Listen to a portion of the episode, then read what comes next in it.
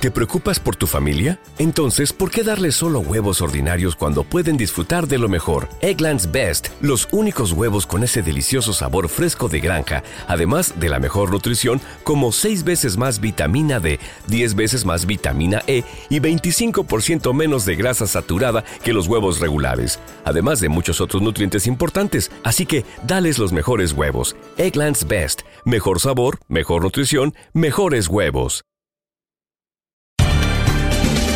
Bienvenidos al podcast de Buenos Días América, la revista radial más completa para los hispanos. Política, salud, economía, tendencia y deporte son algunos de nuestros temas. Bienvenidos.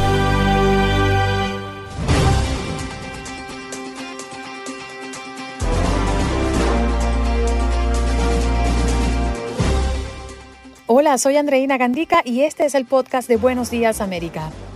Luis Vélez, concejal de Patterson, New Jersey, nos acompañó en la mañana del día de hoy para hablar de los inmigrantes que llegan a Nueva York y el efecto que provoca la movilización de ellos a New Jersey. El doctor Rafael Ortega Orozco es uno de los más reconocidos médicos en México, especialista en cirugía de rodilla y traumatología deportiva. Fue jugador de fútbol profesional, fue presidente deportivo de Chivas de Guadalajara y ha sido médico de varios deportistas destacados. Nos vino a hablar de las personas transgéneros. ¿Deben participar en competencias deportivas? ¿Se debe crear una categoría aparte para ellos? ¿Cuáles son las ventajas de una mujer transgénero ante una mujer nacida mujer? En nuestro segmento Unidos, Somos Uno, nos acompañó María Gamboa, maestra de Historia de Estados Unidos en California, que practica en programa de Mindfulness. Y para hablar de nuestra nueva serie en VIX, Más allá de ti, nos acompañó Ariadne Díaz y Sebastián Rulli. No se la pueden perder. Aldo Pirol Sánchez con los deportes. El Hit ha clasificado a la final de la NBA. Panthers ya tiene a su contrincante para la Stanley Cup y también nos habla del fútbol internacional, el fútbol mexicano y el béisbol de las grandes ligas. ¿Qué pasó? Las noticias relevantes. Las historias destacadas. El resumen de lo más importante. Estos son los titulares. Una Corte Federal del Sur de Texas celebrará el próximo jueves una nueva audiencia sobre el futuro del programa humanitario Acción Diferida para los llegados en la infancia, mejor conocido como DACA, en el 2018, fue demandado por una coalición de nueve estados gobernados por republicanos.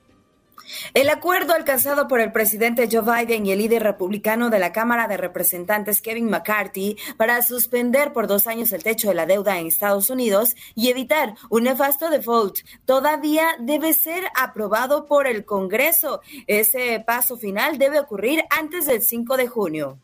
La Secretaría de Seguridad de Nueva León informó el día de ayer que 10 presuntos delincuentes fueron abatidos por agentes de la Policía Estatal Fuerza Civil de ese estado al norte de México en un enfrentamiento ocurrido en una carretera de la zona que dejó además cuatro policías heridos.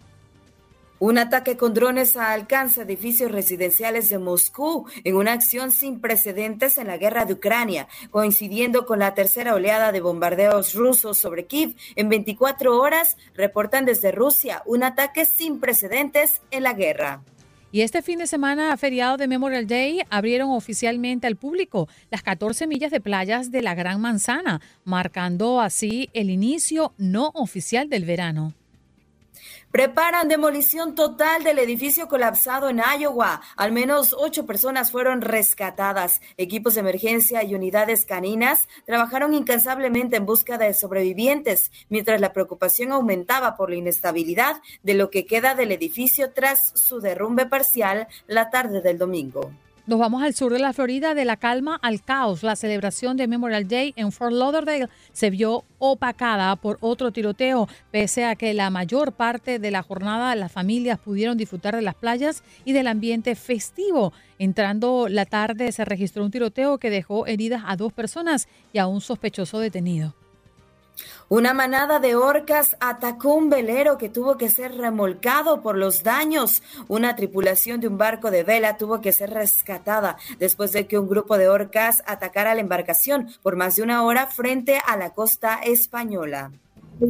Y en información deportiva, Fernando El Ortiz es nuevo técnico del conjunto de los Rayados del Monterrey.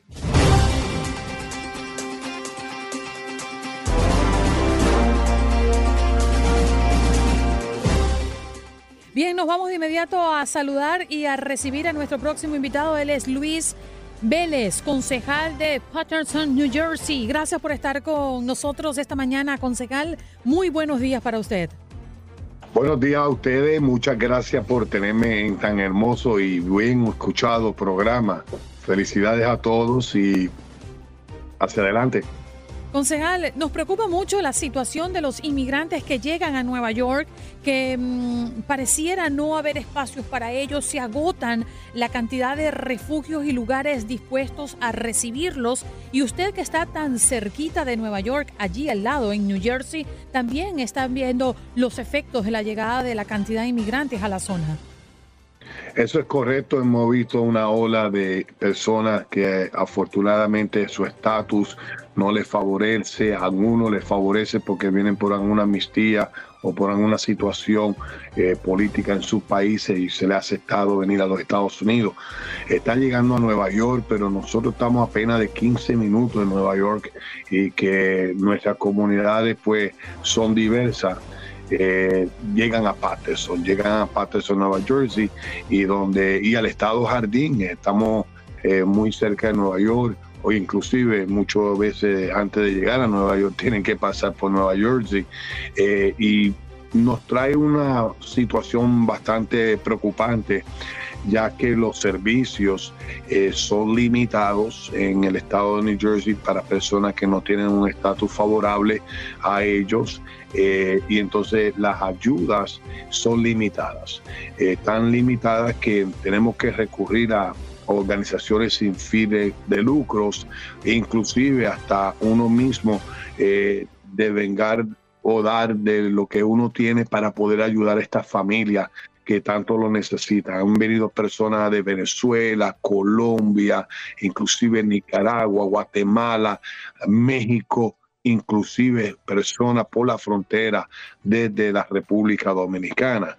Eh, de una forma u otra, algunos de ellos tienen familiares, pero algunos de ellos no, muchos de ellos tienen familiares. Y entonces Nueva York, que es una ciudad eh, santuaria, eh, se le está recibiendo eh, los asuntos allá están siendo bastante precarios porque se están usando eh, gimnasios, escuelas, hoteles que no se estaban usando. Entonces el gobierno de Nueva York está habilitando estos lugares para ayudarlos. Pero yo me pregunto, ¿hasta cuándo vamos a estar así? ¿Hasta cuándo se, eh, se, le va a dar la ayuda temporera a estas personas? Yo diría que el gobierno federal tiene que eh, buscar la forma eh, de facilitar estos fondos a los estados para que podamos ayudar a estas personas o buscar una reforma de inmigración que incluya a todo el mundo justa y necesaria para que entonces no tengan que eh, pasar por mucho y puedan trabajar con su seguro social, eh, su documentación y poder... Estas personas vienen con ansia de trabajar. Estas personas no es que vienen a vivir el sistema. Eh, saben que tienen que trabajar, les gusta trabajar y, y los recibimos con los brazos abiertos pero a veces se nos hace difícil servirle porque las ayudas que da el gobierno, si no tienen un estatus favorable o un proceso de inmigración eh, eh, legal, entonces se nos hace un poco difícil para ayudar. Concejal, buenos días, gusto saludarlo. Ante esta emergencia que se vive pues en todo el país, que lo vemos ya muy fuerte en, Nueva York, ¿qué medidas está tomando, que están tomando desde eh, la ciudad de Patterson en New Jersey? Y, y si de alguna manera ya los está afectando, ¿cómo, cómo los está afectando allá en New Jersey? Bueno, a mí me llegan casos a diarios de personas que están buscando ayuda eh, aquí en la ciudad de Patterson. Eh, nos afecta, y vuelvo y repito, nos afecta porque los, los servicios que tiene la ciudad de Patterson son limitados. Le podemos dar salud, le podemos dar una visita al médico, le podemos dar comida de varios sitios que hay eh, voluntarios aquí, eh, inclusive se le ayuda a buscar si están trabajando un apartamento donde lo puedan aceptar y se le ayuda. El problema que estamos teniendo es que hasta cuándo, cuándo lo vamos a ayudar.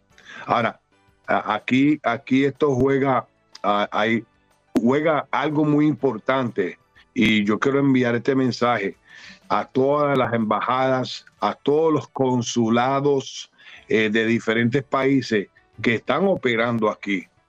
Esas oficinas no están simplemente para ayudar al ciudadano americano que, eh, o de tal país, Ecuador, eh, Colombia, Venezuela, o sea, perdón, este, República Dominicana, países que tienen consulados aquí, no, están para servirle nada más a las personas que son legales aquí de su país. Son esos consulados deben ayudar a, su constituyente deben eh, trabajar para ayudarlo de una forma extraordinariamente para que podamos ayudarnos mano a mano para nuestros hermanos inmigrantes que vienen. Concejal, ¿cuál sería la solución? Y, y, no hablo solamente de Nueva York o de New Jersey, hablo también de otras ciudades que han decidido recibir a los inmigrantes y usar sus propios recursos para alimentarlos y alojarlos por un tiempo. Pero hay otros, eh, como el estado de la Florida, con el gobernador que ya ha mm, firmado la ley más dura contra inmigrantes sin documentos en este país. Y muchos de los que ya estaban establecidos en este estado de la Florida están buscando irse porque a partir del primero de julio no podrán ser ni siquiera empleados sin documentos como se hacía o como se hace en muchos estados en este país. ¿Cuál cree usted que es la solución al problema de la inmigración masiva en los Estados Unidos? Yo creo que la situación que está sucediendo en estos estados, eh, especialmente en la Florida, eh, que está atacando al inmigrante de esa forma, limitándolo eh, a no trabajar y etcétera, eh, en una parte u otra tienen que estar violando la constitución de los Estados Unidos en una forma u otra. Eh, yo creo que es injusto lo que se está haciendo con nuestros hermanos inmigrantes.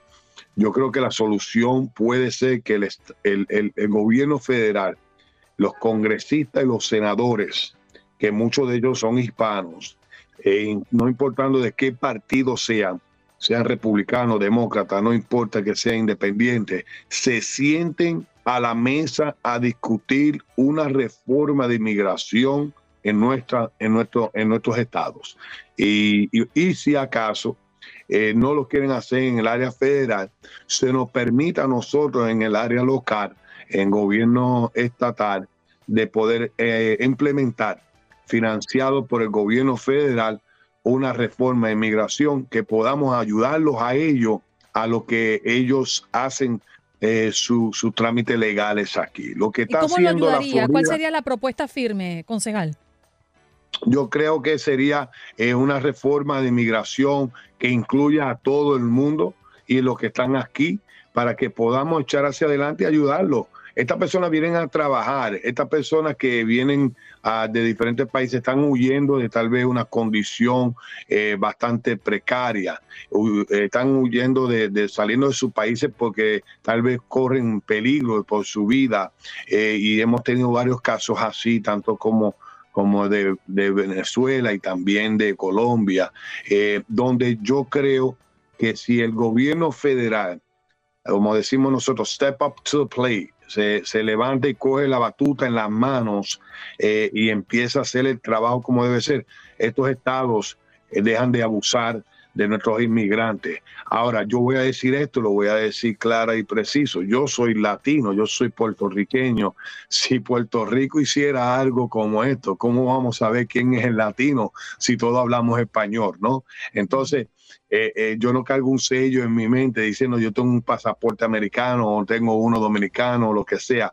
Eh, yo represento a todas las comunidades, las amo, las quiero, pero si aquí en el estado de New Jersey vendría esa fiebre que hay en, en, esa fiebre contaminosa que hay en, en la Florida, ¿cómo tú puedes identificar si hablamos español? Si yo estoy ilegal o estoy ilegal. Entonces, el estado de la Florida se, ve, se va a ver prontamente sin un inmigrante y sin nadie que trabaje las tierras no, ya lo estamos viendo. Ya estamos viendo eh. las construcciones prácticamente detenidas algunas y las tierras poco trabajadas porque ya están tomando cartas en el asunto. Gracias, concejal, por estar con nosotros. Me quedan 10 segundos para agradecerle esta participación esta mañana. Muchas gracias a ustedes. Dios me lo bendiga. Estamos a tus órdenes y oremos por nuestros inmigrantes y levantemos la mano hacia ellos para ayudarlos. Muchas gracias. Luis Vélez, concejal de Patterson en New Jersey. Ya regresamos.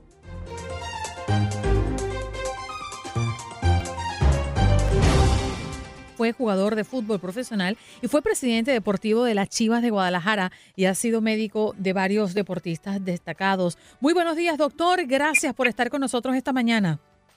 Buenos días a todos. Igualmente es un placer estar con ustedes. Muchas, muchas buenos días. ¿Cómo no recordar los Juegos Olímpicos de Tokio 2020 mm, cuando ocurrió un hecho histórico? Laurel Hooper se convirtió en la primera atleta transgénero en participar en unos Juegos y compitió en alterofilia, 87 kilogramos, si mal no recuerdo. Para llegar a, esto hubo una lucha ardua, doctor, y progresiva desde distintos colectivos que permitió que las deportistas trans pudieran participar en el género autopercibido. Mi pregunta inicial para introducir este tema, doctor, tiene que ver cómo interfieren las hormonas en el rendimiento deportivo y yendo un poquito más allá, ¿qué define a una mujer?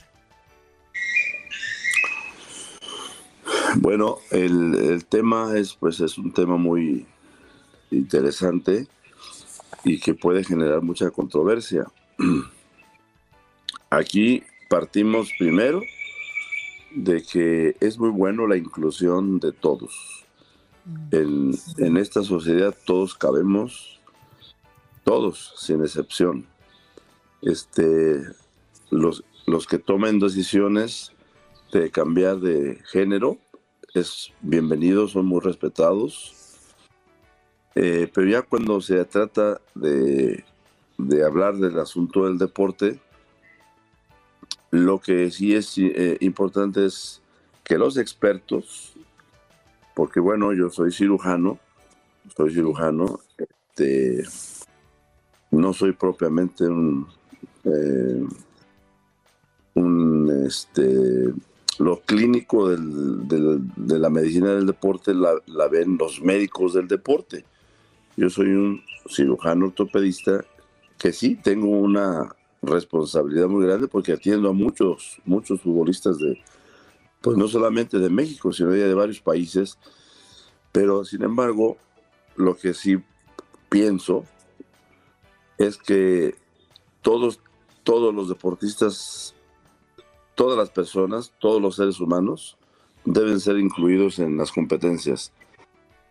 Y que se puede, y que lo que sí tendríamos que valorar es si se toma una ventaja, eh, no de mala intención, pero que pudiera ser una ventaja por el asunto hormonal.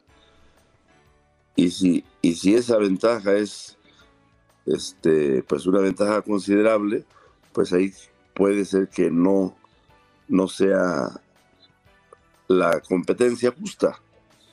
Y eso es algo que es en donde se tendría que este, analizar con toda la objetividad y con todo el profesionalismo y si hay necesidad de un unas competencias ya de, estos géneros, pues está bien, está bien, pero sí es, es un asunto de analizar. Eh, los cromosomas definen al hombre y definen a la mujer. Entonces los cromosomas XX es, es una mujer, el cromosoma XY es un hombre. Entonces, pero viene ya la, la administración de, de hormonas a las dosis que los expertos recomiendan.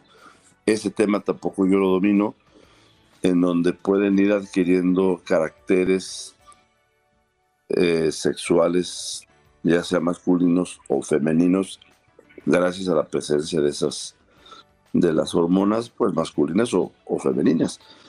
Entonces, eh, en conclusión, me parece bien que participen y que seamos una sociedad incluyente, que tengamos espacio para todos, pero que analicemos si alguien toma ventaja o está en desventaja, pues hay, que tratar de buscar esa justicia deportiva. Eso es, un punto que tenemos que tener siempre presente.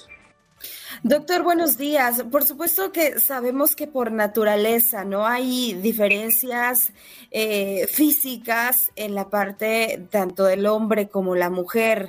Y, bueno, eso también en una competencia pues puede poner en desventaja. Eh, desde su punto de vista médico, eh, ¿cuál es o podría en algún momento una mujer estar al mismo nivel que un, que un hombre, naturalmente hablando, eh, en una competencia deportiva, doctor? Eh, pues sí, esto es posible que una mujer que por decisión respetada, por una decisión propia, que la, que la respetamos y que las aceptamos, una mujer que decide recibir tratamientos para, para transformarse en un varón.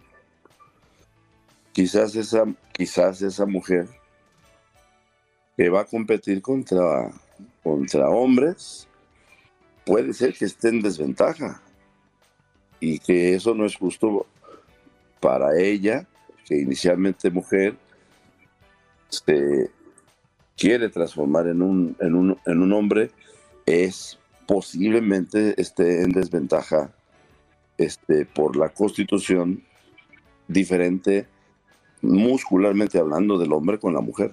Mm. Doctor Ortega, me gustaría hacerle esta pregunta antes de finalizar, porque nos queda muy poquito tiempo. Usted que está tan cerca de las instituciones deportivas, usted que es médico y mira lo que está ocurriendo, la transformación del deporte, y México no, no, no sale de, de, de, no es una excepción. Los países están buscando la manera de cómo incorporar a estas personas al deporte de élite. ¿Usted cree que hoy las instituciones están preparadas para insertar a mujeres o a hombres transgéneros al deporte? ¿Considera usted que se debe realizar una tercera categoría para poder competir de manera justa? ¿Cómo lo ve? Eh, pues sí, finalmente tu, este, tu punto de vista de una tercera categoría creo que podría ser lo justo para que no tengan ni desventajas ni ventajas y sean incluidas eh, las, las observemos y los observemos en, en campeonatos olímpicos, en campeonatos mundiales, y también les reconozcamos su esfuerzo, les premiemos su esfuerzo, pero me parece que una categoría adicional podría ser, podría ser una, una solución para que no tengamos ni ventajas ni desventajas injustas. ¿Estamos cerca o lejos de eso, doctor? Bueno, yo creo que este, es algo que viene dándose fuertemente a todos los niveles de la sociedad. Eh, ya tenemos mis universos, tenemos campeones en competencias deportivas, pues los, los cambios vienen y no los frena nadie. Y además está bien porque son, son personas, son seres humanos que hay que respetarlos, que hay que apoyarlos para que también vivan con justicia. Aquí también leemos los comentarios de nuestra gente, nuestros oyentes, Ramón Mejía. La situación que tenemos aquí, muchachos, es que entender entre líneas que los que nos define como tal son las hormonas. Y por allí se van muchos de los comentarios. Doctor, muchas gracias por el esfuerzo de estar acá bien tempranito en el programa y participar en Buenos Días América. Lo, lo queremos tener de vuelta pronto, así que tenga usted un extraordinario martes. Muchas gracias a todos y les mando un fuerte abrazo y estoy a sus órdenes siempre. Muchas gracias. El doctor Rafael Ortega Orozco es uno de los más reconocidos médicos en México, especialista en cirugía de rodilla y traumatología deportiva. Fue jugador de fútbol profesional, fue presidente deportivo de las Chivas de Guadalajara y ha sido médico de varios deportistas destacados. Allí hoy hablando de personas transgéneros que deben participar en competencias deportivas, sí o no. Generar una tercera categoría sería la solución. El Departamento de Impacto Social y Sostenibilidad de Televisa Univisión presenta su segmento Unidos Somos Uno, un espacio para la voz de nuestra comunidad hispana. Mayo es el mes nacional de concientización sobre la salud mental. María Gamboa, maestra de historia de Estados Unidos en California, que practica en programa de Mindfulness, viene a hablarnos de esta técnica. ¿Cómo estás, María Gamboa? Gracias por estar aquí con nosotros. Buenos días, América. Muy bien, gracias. Bueno, vamos a comenzar explicando, si te parece, María, qué es el mindfulness y cómo ayuda a los adultos y niños a manejar el estrés. Mira, mindfulness ayuda a los niños y a los adultos a desarrollar la conciencia de sus, pensamientos, emociones, sin juzgarlos, para que puedan darse cuenta ¿No se merece tu familia lo mejor? Entonces, ¿por qué no los mejores huevos? Ahora, Egglands Best están disponibles en deliciosas opciones. Huevos clásicos, de gallina libre de jaula y orgánicos de Egglands, que ofrecen un sabor más delicioso y fresco de granja que le encantará a tu familia. En comparación con los huevos ordinarios, Egglands Best contiene la mejor nutrición como 6 veces más vitamina D, 10 veces más vitamina E y el doble de omega 3 y B12. Solo Egglands Best. Mejor sabor, mejor nutrición, mejores huevos. Visita egglandsbest.com para más información. Están viviendo al momento presente. Ayuda a las personas a regular sus emociones, calmar su sistema nervioso, calmar el estrés que puedan estar experimentando. Cuando estamos presentes, no nos quedamos atrasados en emociones, pensamientos o situaciones del pasado o el presente, que son las causas que nos causan el estrés.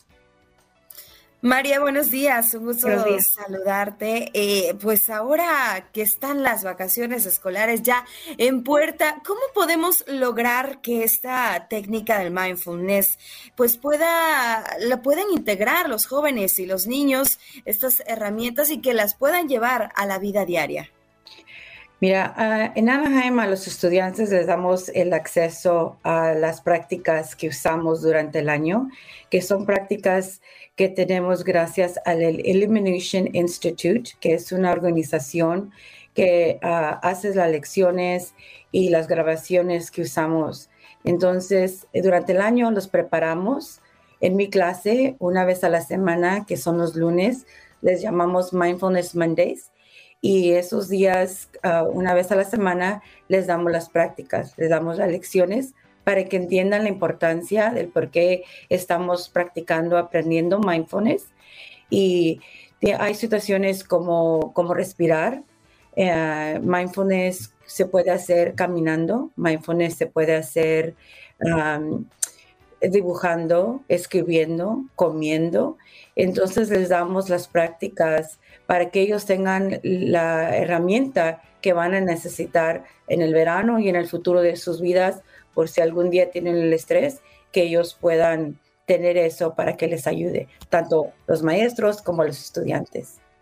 María, la recomendación eh, que tienes para los padres que quizás no están familiarizados con este concepto o con esta técnica para fomentar eh, prácticas de salud mental en sus hijos, ¿podrías darnos un ejemplo de cómo funcionaría para que las personas estén un poco más claras?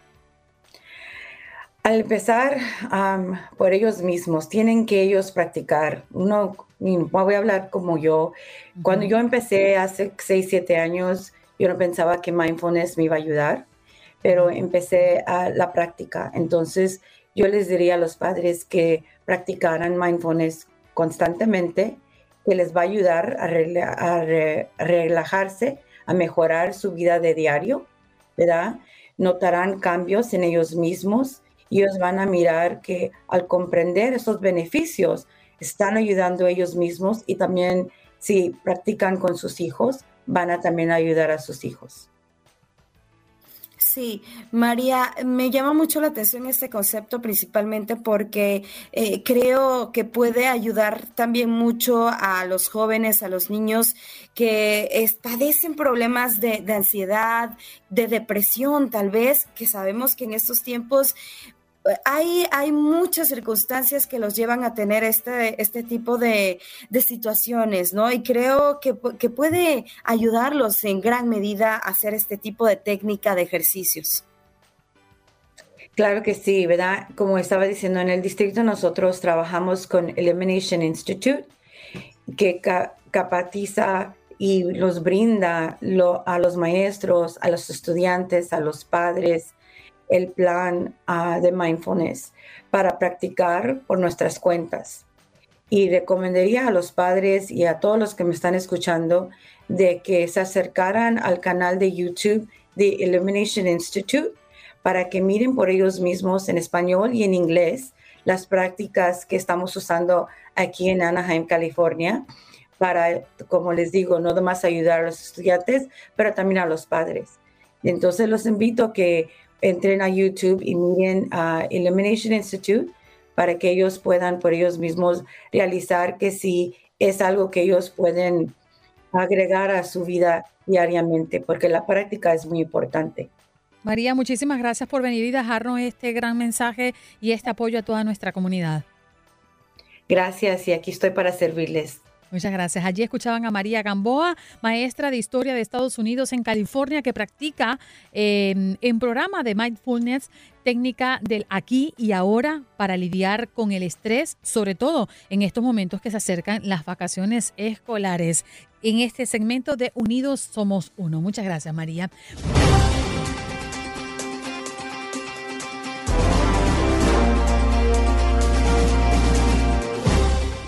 Ya estamos con nuestros protagonistas, sí señor, porque VIX no se detiene y más allá de ti, una serie de crimen y suspenso con toques em, paranormales nos va a acompañar a partir de ahora y ellos están aquí en nuestra cabina. Sebastián Rulli y Ariadne Díaz, muy buenos días. ¿Qué tal están? Good morning. Ay, felices de estar aquí. Buenos días. Qué maravilla. Ella con un poco de frío, ¿eh? No, Para la que están viendo. bueno, cuénteme de esta maravilla que llega a nuestras pantallas. Ay, pues muy contentos, la verdad. Es un proyecto súper distinto eh, que pretende, por supuesto, entretener, pero también poner temas sobre la mesa que son importantes, que están en auge, eh, con estos toques de, de suspenso y de lo paranormal, ¿no? Definitivamente. Sebastián, hablar un poquito de tu, de tu interpretación, cómo te vamos a ver en esta oportunidad. Pues mira, me toca interpretar a un político, así que actuar sobre la interpretación de los políticos es complicado. Alguien que, que está con su bandera de latino, con sus raíces latinas, tratando de apoyar todos los hispanos en Texas. Él, quiere ser gobernador de Texas y, tiene bastante poder y mucha fuerza, ¿no? Y entonces se interesa en Amy, que es alguien quien está tocando un tema que le puede ayudar a su campaña y resulta que ella tiene la capacidad de ver a espíritus y ve oh. a la esposa de él fallecida hace un año. Entonces ahí empieza una relación de interés mutuo y luego se vuelve pasión y empieza ahí el espíritu que anda merodeando a, ponerse entre medio de los dos. Adelante, Janet. A ver si me escuchan por allá de ese lado de cabina. Eh, bueno, Sebastián, Ariadne, platíquenos cuáles han sido los retos, porque además son temas eh, bien actuales, ¿no? Los que traen en, este, en esta serie. ¿Cuáles fueron los retos que enfrentaron para poder, eh, pues, darle vida a estos personajes?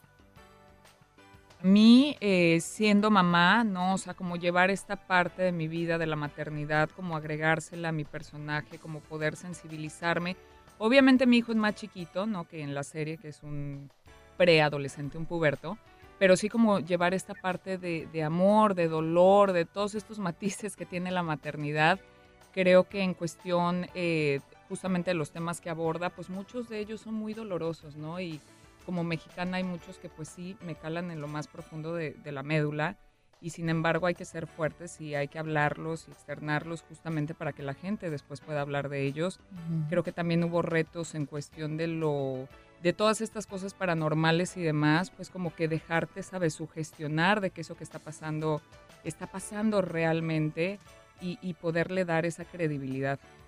Me parece que es un tema muy interesante porque más allá de verlo en una serie, entendemos que esta es una idea eh, con las cuales muchas personas se aferran después de haber perdido a un ser querido, el poder tener ese contacto con aquella persona, esa incertidumbre, esa depende de la religión, entender que sí tienen una nueva vida en otro plano. Y creo que podría estar también inquietando a muchas personas y despertando esas ganas nuevamente de poder hacer contacto con sus seres queridos.